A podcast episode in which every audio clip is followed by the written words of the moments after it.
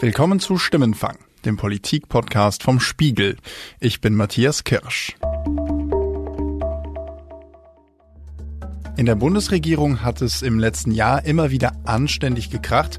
Und meistens waren es SPD und CDU, die sich gestritten haben. Die GroKo hat keine Zukunft. Wir müssen da raus, aber mit Plan. Wir sollten die Legislaturperiode lang weiterarbeiten. Meine persönliche Meinung. Das gesamte Erscheinungsbild der deutschen Bundesregierung ist einfach grottenschlecht. Dabei konnte man fast vergessen, dass es ja noch einen dritten Koalitionspartner gibt, nämlich die CSU. Das hat sich aber in den letzten Tagen geändert. Jetzt gibt es nämlich konkretere Spekulationen, dass Markus Söder, der CSU-Chef, die CSU-Minister Horst Seehofer und Andreas Scheuer im Regierungskabinett in Berlin austauschen will. Was will Söder denn damit eigentlich erreichen? Darum geht's in dieser Folge von Stimmenfang. Dafür telefoniere ich mit meiner Kollegin Anna Klaus, die in München Spiegelkorrespondentin ist. Zuerst aber spreche ich mit Sebastian Fischer, Leiter des Spiegel Hauptstadtbüros. Hallo Sebastian. Hallo Matthias.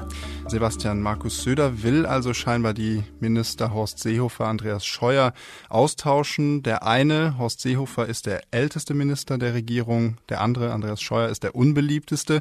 Was führt Markus Söder denn da im Schilde? Markus Söder hatte ja schon zu Jahresanfang gesagt, er wünsche sich eine Kabinettsumbildung in Berlin, um eben mit einer jüngeren, frischeren Mannschaft in die nächste Bundestagswahl zu gehen, die regulär im Herbst kommenden Jahres stattfindet. Und jetzt gibt es diese Spekulation, die du genannt hast, weil ja nun ausgerechnet zwei Minister, die die CSU entsendet, Horst Seehofer und Andreas Scheuer, geradezu für solch eine Kabinettsumbildung prädestiniert scheinen. Scheuer mit all den Problemen bei der Pkw-Maut ist angeschlagen, ist der unbeliebteste Minister im Kabinett Merkel. Es gibt welche, die sagen, ich verstoße gegen meinen Amtseid. Sie sagen, die vom EuGH gestoppte Pkw-Maut hätte einen gewaltigen finanziellen Schaden verursacht. Und sie spekulieren mit täglich wechselnden und sich überbietenden Summen. Diese Spekulationen und Vorverurteilungen verunsichern die Bürger in unserem Land. Und Horst Seehofer ist natürlich der äh, Älteste. Und äh, Söder hat diese Spekulationen sicherlich gewissermaßen auch dadurch befeuert, dass er jetzt aktuell in den letzten Tagen bei der Klausurtagung der CSU-Landtagsfraktion nochmal betont hat, dass er eben als CSU-Chef seinen Beitrag nicht nur bei der inhaltlichen Neuordnung und Erneuerung dieser großen Koalition einbringen werde, sondern eben auch personell. Und er hat da diesen äh, Satz gesagt, auch die Umfragewerte einzelner Personen sind bei uns immer ein Gradmesser. Das spielt er natürlich an auf die äh, jüngste Infratest-Umfrage, die das äh, bayerische Fernsehen publik gemacht hat. Da kommt die CSU in Bayern nur noch auf 36 Prozent. Die Grünen sind schon bei 25 Prozent. Und der Andreas Scheuer hat einen Zustimmungswert unter Unionsanhängern von nur noch 23 Prozent. Und das ist natürlich schon ein deutliches Signal. Und dadurch sind jetzt die Spekulationen äh, stärker geworden. Was heißt das denn zeitlich? Wann sollen denn da Umbildungen, Austausche stattfinden? Also erstens gar nicht klar, ob überhaupt zu einer Umbildung kommt. Zweitens, wenn sie stattfindet, dann glaube ich nicht morgen oder nächste Woche, sondern es wird sicherlich bei dem bleiben, was Markus Söder diese Woche auch im bayerischen Fernsehen in der Sendung Kontrovers angedeutet hat. Da sagte er, um in der gesamten Bundesregierung mehr Modernisierung und Schwung zu haben, müssen wir uns um die Sommerszeit herum auch nochmal insgesamt überlegen zu verstärken. Ähm, und es wird so um die Sommerszeit äh, überlegt werden müssen, zusammen auch mit der Frage, wer möglicherweise Kandidat für Kanzlerin und äh, Kanzler in der nächsten äh, Wahl sein wird. Also da haben wir noch eine Menge an Arbeit vor uns. Heißt, das wird noch sicherlich einige Monate dauern und wir können gespannt sein. Okay, abgesehen von diesen neuen aktuellen Entwicklungen bei dem CSU-Personal in der Bundesregierung, im vergangenen Jahr haben ja dann vor allem CDU und SPD ständig gestritten.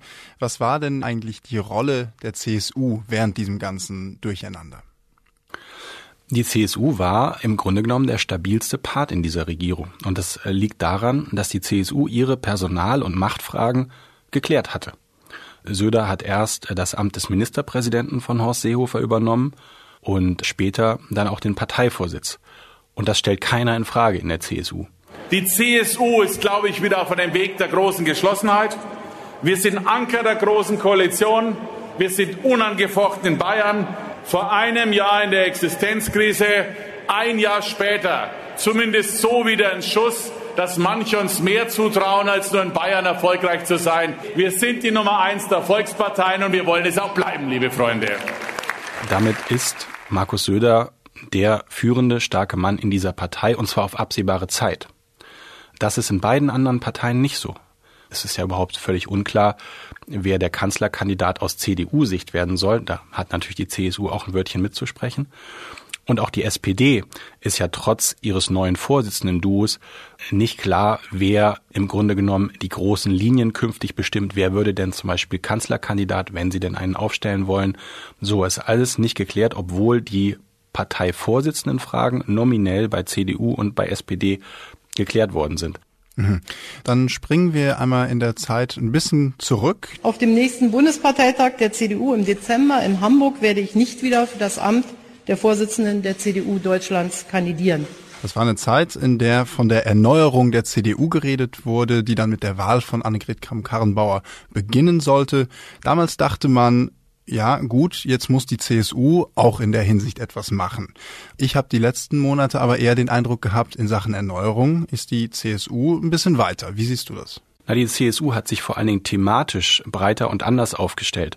Und ich finde sehr interessant die Beobachtung, die du noch während des Wahljahres in Bayern 2018 haben konntest. Da war ja der Versuch von Markus Söder, die CSU so weit nach rechts zu positionieren, insbesondere in der Flüchtlings- und Migrationsfrage, dass du die AfD dadurch immer weiter nach rechts drückst, quasi rausdrückst und dass sogenannte bürgerliche Wähler dann nicht mehr die AfD wählen könnten, sondern zur CSU wieder zurückwechseln würden. Wir wollen den Asyltourismus in Europa beenden und das hat Horst Seehofer heute klargestellt und er hat davon die volle Rückendeckung von Bayern und der CSU bekommen. Nun hat man aber natürlich gesehen, dass bei der Landtagswahl die Grünen so extrem stark zugelegt haben, in Bayern so um die 17 Prozent und die CSU 10 Prozentpunkte verloren hat auf äh, wirklich für bayerische Verhältnisse sehr, sehr magere 37 Prozent. Und die Lehre von Söder daraus ist genau das Gegenkonzept, dass er jetzt versucht, die Themen der Grünen einzusammeln und zu kapern. Wir wissen, Artenschutz, im Artenschutzbereich muss sich etwas verändern, es muss sich etwas verbessern. Das ist ein gesamtgesellschaftliches Anliegen. Wir haben uns zum einen entschieden, diesen Impuls ernst zu nehmen, anzunehmen. Den Wunsch der Menschen nach mehr Artenschutz auch tatsächlich zu verinnerlichen, zu unserem Anliegen zu machen und damit auch politisch zu reagieren. Und das ist schon sehr interessant zu beobachten, mit welcher Flexibilität er das tut, aber auch mit welcher Offenheit, weil er das ja ganz offen eingesteht und sagt, das war einfach ein Fehler, diese Strategie. Er hat gesehen, dass es nicht funktioniert hat. Er hat gesehen, es war ein Fehler, diesen Konflikt mit der Schwesterpartei so heftig zu suchen. Das war ja nicht nur Seehofer, der den Konflikt mit der CDU gesucht hat. Es war schon auch Markus Söder. Diese wirkliche Umkehr ist schon interessant zu beobachten. Söder hat letztlich die CSU etwas liberalisiert, also eigentlich so Richtung Merkel-Erbe verschoben. Und Kram-Karrenbauer hat ja alles getan, um nicht so unbedingt als Merkel II dazustehen, sondern eben ein eigenes Profil zu erlangen. Und das hat sie versucht über diese eher konservativeren Part, was eigentlich, würde ich sagen, nicht funktioniert hat. Das heißt, wir sehen seit der Landtagswahl in Bayern Herbst 2018, die du angesprochen hast, eine CSU, die sich verändert hat, die sich am rechten Rand jetzt nicht mehr so bewegt, eher dann Richtung Grün und Umwelt. Hat die CSU denn aber geschafft, sich an dem rechten Rand klar und deutlich von der AfD abzugrenzen? Also Söder hat seit dieser äh, Landtagswahl wirklich sehr, sehr deutliche Worte Richtung AfD gefunden. Die Funktionäre der AfD, die immer stärker werden, die haben ein anderes Weltbild. Die wollen doch nicht zurück in die 70er. Liebe Freunde, die wollen zurück in die 30er. Und deswegen ist die AfD, die AfD ist nicht irgendwie eine konservativere Union, sondern sie ist die eigentliche neue wahre NPD. Und mit solchen Leuten macht man nichts, sondern man bekämpft sie und zwar engagiert und streitbar, liebe Freunde. Also er ist in der Union schon einer derjenigen, der die AfD wirklich am stärksten angreift. Im Sinne von, das sind Leute, mit denen wollen wir nichts zu tun haben, mit denen koaliert man auch nicht und so. Das ist eine neue Strategie, weil vorher ja immer die Sorge war, wenn man die AfD als Partei zu harsch attackiert, führt das dazu, dass die Wähler der AfD sich mitgetroffen fühlen. Und da hat Söder jetzt einen Schwenk gemacht Man muss aber auch sagen, dass die AfD sich ja auch in den letzten zwei Jahren weiter radikalisiert hat. Wir reden ja heute auch wiederum über eine andere AfD als vor zwei Jahren und so. Also das ist ja auch eine Partei, die sich stetig verändert und sie verändert sich ja nicht in eine, sagen wir mal, gemäßigtere Richtung oder so, sondern ganz im, ganz im Gegenteil. Wenn wir das alles zusammennehmen und nach vorne schauen, wenn die Ära Merkel denn zu Ende geht, dann wird sich auch bei der Union in diesem Bündnis CDU-CSU vermutlich noch mal was ändern. Welche Rolle muss oder will die CSU denn in dieser neuen Zeit spielen? Erstmal ganz entscheidend wird sein, welchen Kanzlerkandidaten stellen CDU und CSU gemeinsam auf. Und da hat jetzt auch Söder nochmal das zu Protokoll gegeben, was ohnehin logisch ist in der Geschichte dieser beiden Schwesternparteien, dass es ohne die CSU natürlich keinen Kandidaten geben wird, also im Sinne von, wir werden nur gemeinschaftlich einen Kandidaten nominieren. So, jetzt ist die große Frage. Wenn wir sagen, Markus Söder ist im Moment in den beiden Unionsparteien derjenige, der am stabilsten dasteht, der auch vergleichsweise jung ist und der ja auch dieses Ergrünen der Partei inszeniert, also ein bisschen so den Aufbruch zu neuen Ufern inszeniert, dann wäre der ja eigentlich auch ein geeigneter Kanzlerkandidat. Er selbst hat in der Vergangenheit immer klar signalisiert, dass er nicht nach Berlin wechseln werde. Der Platz des Bayern ist am besten dort, wo er hingehört, und das ist einfach in Bayern. Und zum anderen ist es so, ich habe auch eine Menge Aufgaben hier, bin gewählt. Ich helfe gern mit in Deutschland, das sage ich ausdrücklich. Ich unterstütze die CDU, ich unterstütze alle, die äh, äh, Unterstützung, Optimismus und auch zupackende Politik brauchen. Aber meine Politik ist in Bayern und nicht in Berlin. Er hat auch seine ganze Karriere von frühester Zeit an immer auf diesen Münchner Ministerpräsidentenposten ausgerichtet. Das kann man ihm auch alles so abnehmen. Nichtsdestotrotz kann es eine Situation geben, wo natürlich die Union sagt, okay, Markus Söder, wenn du das alles viel besser kannst, warum trittst du nicht an? Und wenn er unter so einem Gesichtspunkt sagen würde, ja, weil ich nicht will, würde das die, den Stand der CSU innerhalb dieser Parteienfamilie natürlich extrem schwächen. Über die Rolle von Markus Söder in der Kanzlerkandidatenfrage, darüber spreche ich gleich noch mit unserer Kollegin Anna Klaus. Schauen wir beide kurz noch weiter in die Zukunft. Äh, Schwarz-Grün könnte ja durchaus auf Bundesebene die Koalition der Zukunft sein. Was heißt das denn für die CSU jetzt? Ja, das ist total tricky. Einerseits musst du sie bekämpfen, weil du willst, dass du so viele Wähler wie möglich von den Grünen holst oder auch frühere Unionswähler wieder zur CSU, CDU zurückholst. Und gleichzeitig, ich meine, das ist ja kein Geheimnis, alle in der Union, auch in der CSU, richten sich natürlich darauf ein, nach der nächsten Bundestagswahl im Zweifel mit den Grünen zu regieren. Wenn man jetzt die Umfragen nimmt und jetzt den Stand der Dinge, dann ist genau das das Szenario, was wir nach der nächsten Bundestagswahl haben werden. Wenn ich an die Zukunft denke, auch für künftige Wahlen, es wird nicht reichen, einfach nur weiterzumachen wie bisher. Es reicht auch nicht nur glorreiche alte Zeiten zu beschwören. Es reicht nicht, liebe Freunde, immer die gleichen alten Antworten auf neue Fragen zu finden. Es bleibt uns nichts anderes übrig, wir müssen uns entwickeln, wir müssen vorangehen. Und das weiß Herr Söder natürlich, deshalb äh, ist es so ein Spiel zwischen natürlich äh, nicht die Brücken abbrechen und die Grünen zu verteufeln, gleichzeitig aber ihre Themen zu besetzen und damit so viel wie möglich auf die Unionsseite zu holen. Denn, das darf man ja auch nicht vergessen, Stand heute, geht es ja auch darum, wer am Ende den Kanzler stellt. Wer ist die stärkere Partei? Die Union oder die Grünen? Und das war nie so unklar äh, wie heute. Also ist vielleicht Markus Söders Schritt Richtung Umweltpolitik, Richtung Grün auch ein taktischer Schritt. Darüber sprechen wir dann jetzt mit Anna Klaus, Spiegelkorrespondentin in München. Sebastian, dir vielen Dank für deine Einschätzung. Dankeschön. Anna hier. Hi Anna, hier ist Matthias. Hi Matthias, na? Anna, Markus Söder hat ja gleich zum Jahresanfang eine erste Duftmarke gesetzt. Er hat eine Verjüngung des Regierungskabinetts gefordert. Was will er denn damit erreichen?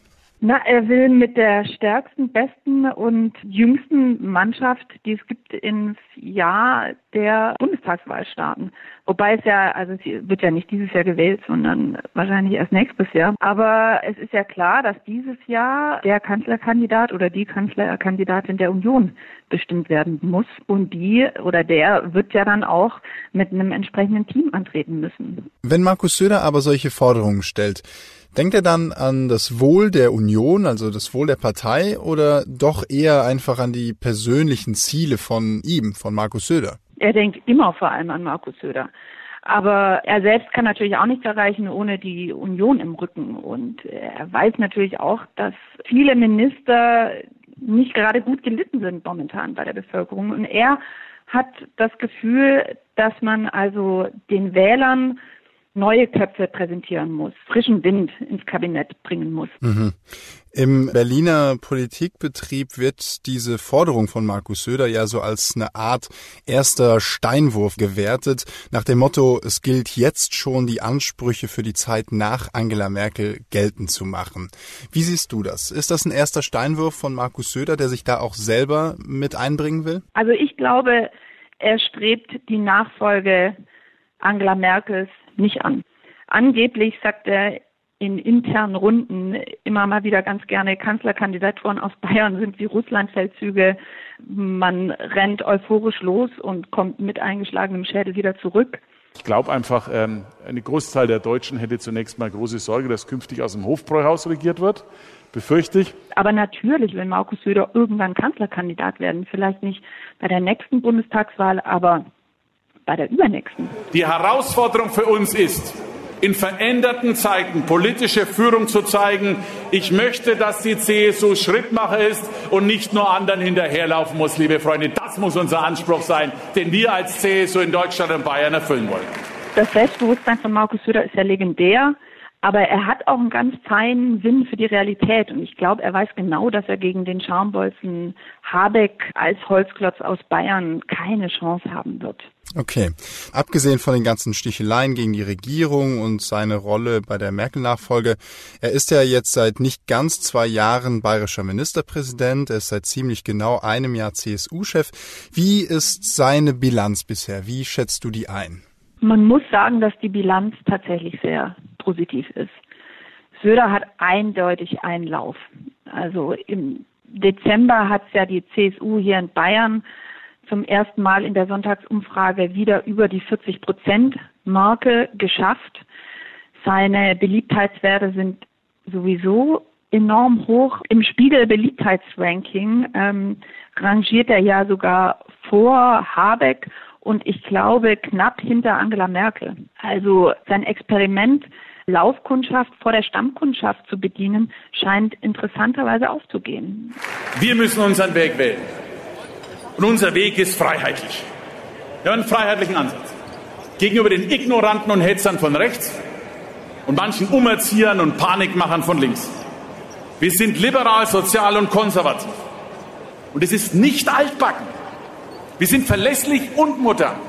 Also konzentriert sich auf die Themen Umweltschutz und Zukunftstechnologie. Und das scheint zu funktionieren. Das heißt, es hat sich auch programmatisch einfach etwas verändert bei der CSU. Auf jeden Fall fährt die CSU unter Söder einen überraschend grünen Kurs. Denn was wir heute auf dem Tisch liegen haben und am Ende einer Diskussion erreicht haben, ist ein Gegensignal gegen Klimaignoranten, die sagen, bloß weil ich CO2 nicht sehen kann, gibt es es wahrscheinlich nicht. Oder die der festen Überzeugung sind, der Mensch hätte überhaupt nichts mit der Klimaentwicklung zu tun. Wir werden uns übrigens mit deren Argumenten noch härter auseinandersetzen müssen. Markus Söder ist einer, der ein ganz feines Gespür für den Zeitgeist hat. Und der Zeitgeist hat zurzeit ein grünes Mäntelchen umgeschnallt. Ich höre immer, wir dürfen dem Zeitgeist nicht hinterherlaufen, klar. Wer hinterherläuft, der ist schon lange weg, liebe Freunde. Wir müssen ihn prägen. Und genau das tut Markus Söder. Manchmal denke ich, er ist so der Joaquin Phoenix unter den Politikern. Er, er spielt nicht nur eine Rolle, er verkörpert sie mit totalem Einsatz. Also wenn es es einen Oscar für die beste schauspielerische Leistung eines Politikers gäbe, ich finde, Markus Söder hätte ihn verdient. Ja, aber meint er das ernst oder ist das im Endeffekt politischer Opportunismus einfach? Natürlich ist es letztlich reiner Opportunismus. Aber das Faszinierende ist, dass Markus Söder meinem Eindruck nach die Prinzipienlosigkeit zum Prinzip erhoben hat und total damit durchkommt. Er war ja lange als tiefschwarzer, konservativer Politiker bekannt. Jetzt wandelt er sich ja scheinbar, wie du sagst, zum umweltbewussten, Richtung grünen Politiker. Mhm. Ist, ist er einfach liberaler, als man den Eindruck hat? Markus Söder war noch nie ein Politiker, der die konservative DNA seiner CSU aus jeder Pore ausgeatmet hat. Er sagt ja schon immer über sich, dass er ideologiefrei Politik mache. Ich habe gelernt, dass ich zum Beispiel als Ministerpräsident jetzt nicht nur für meine Wähler da sein muss, sondern auch fürs ganze Land. Und den Anspruch versuche ich zu erfüllen. Und das macht er auch tatsächlich. Ich finde, er macht Politik wie so ein Möbelpacker. Er guckt halt, welche Probleme vor ihm stehen, die sortiert er in Kisten und trägt sie weg, und zwar in atemberaubender Geschwindigkeit. Und diesen neuen Softie-Föder nimmt man das ökologische Bewusstsein auch mehr ab als dem alten Ellenbogengenie, dem es lange Zeit nur um den eigenen Aufstieg gegangen ist. Apropos Ellenbogen, Markus Söder war ja lange Jahre im, im Dauerclinch mit seinem großen Widersacher Horst Seehofer. Wie ist deine Sicht aus München? Ist Markus Söder parteiintern wirklich total unumstritten? Ja, das ist er. Er ist nach wie vor nicht sonderlich beliebt, aber er ist hoch respektiert. Er hat praktisch keine Feinde mehr. Das ist auch mein Eindruck.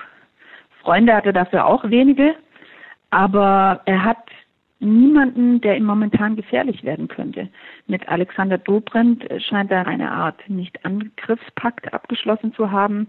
Ilse Aigner hat er auf den Posten der bayerischen Landtagspräsidentin weggelobt und die ist auch total froh, dass sie nicht jeden Morgen aufwachen muss und überlegen muss, welchen Dolch hat mir Markus Söder jetzt wieder in den Rücken gerammt. Also diese, wer wird bayerische Ministerpräsident, die Frage ist ja jetzt geklärt. Eigentlich kann, glaube ich, Markus Söder momentan nur der Wähler gefährlich werden. Wir haben ja in Bayern in drei Monaten Kommunalwahlen. Man hat ja in den letzten paar Monaten immer mal wieder gesehen, dass der CSU-Wähler an der Basis durchaus noch ein bisschen anders tickt, als sich Markus Söder das vorstellt. Da bin ich sehr gespannt, wie die Rechnung da für Markus Söder aufgeht. Ist diese absolute Machtposition vielleicht auch der Grund, warum Söder gerade ein bisschen sagt, ach, Kanzlerkandidatur, das muss ich mir gerade nicht antun? Interessante Frage.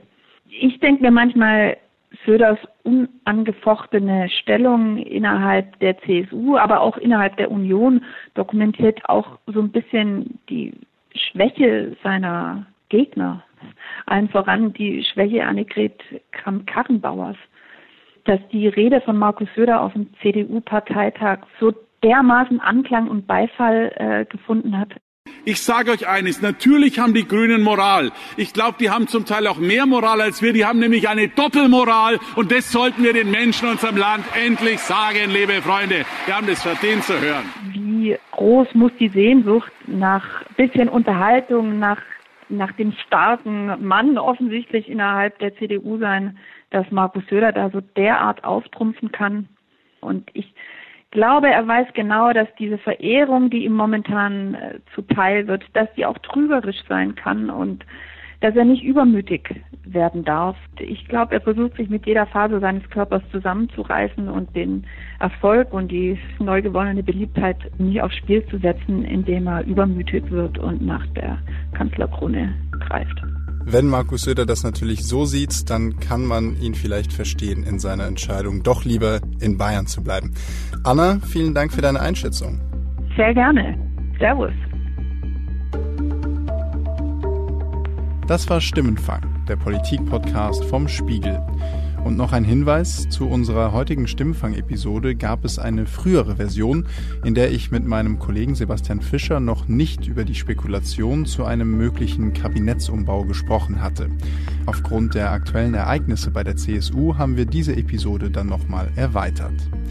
Die nächste Episode von Stimmenfang hören Sie wie immer ab nächstem Donnerstag auf spiegel.de, bei Spotify und in allen gängigen Podcast-Apps. Wenn Sie uns Feedback schicken möchten, schreiben Sie uns einfach eine Mail an stimmenfang.spiegel.de oder nutzen Sie unsere Stimmenfang-Mailbox unter 040 380 80 400. An die gleiche Nummer, also 040 380 80 400, können Sie uns auch eine WhatsApp-Nachricht schicken. Diese Folge wurde produziert von Yasemin Yüksel und mir, Matthias Kirsch. Danke für die Unterstützung an Philipp Wackler, Maike Gomm, Lena Jessen, Johannes Kükens, Sebastian Spalleck, Matthias Streitz und Philipp Wittrock. Die Stimmenfangmusik kommt von Davide Russo.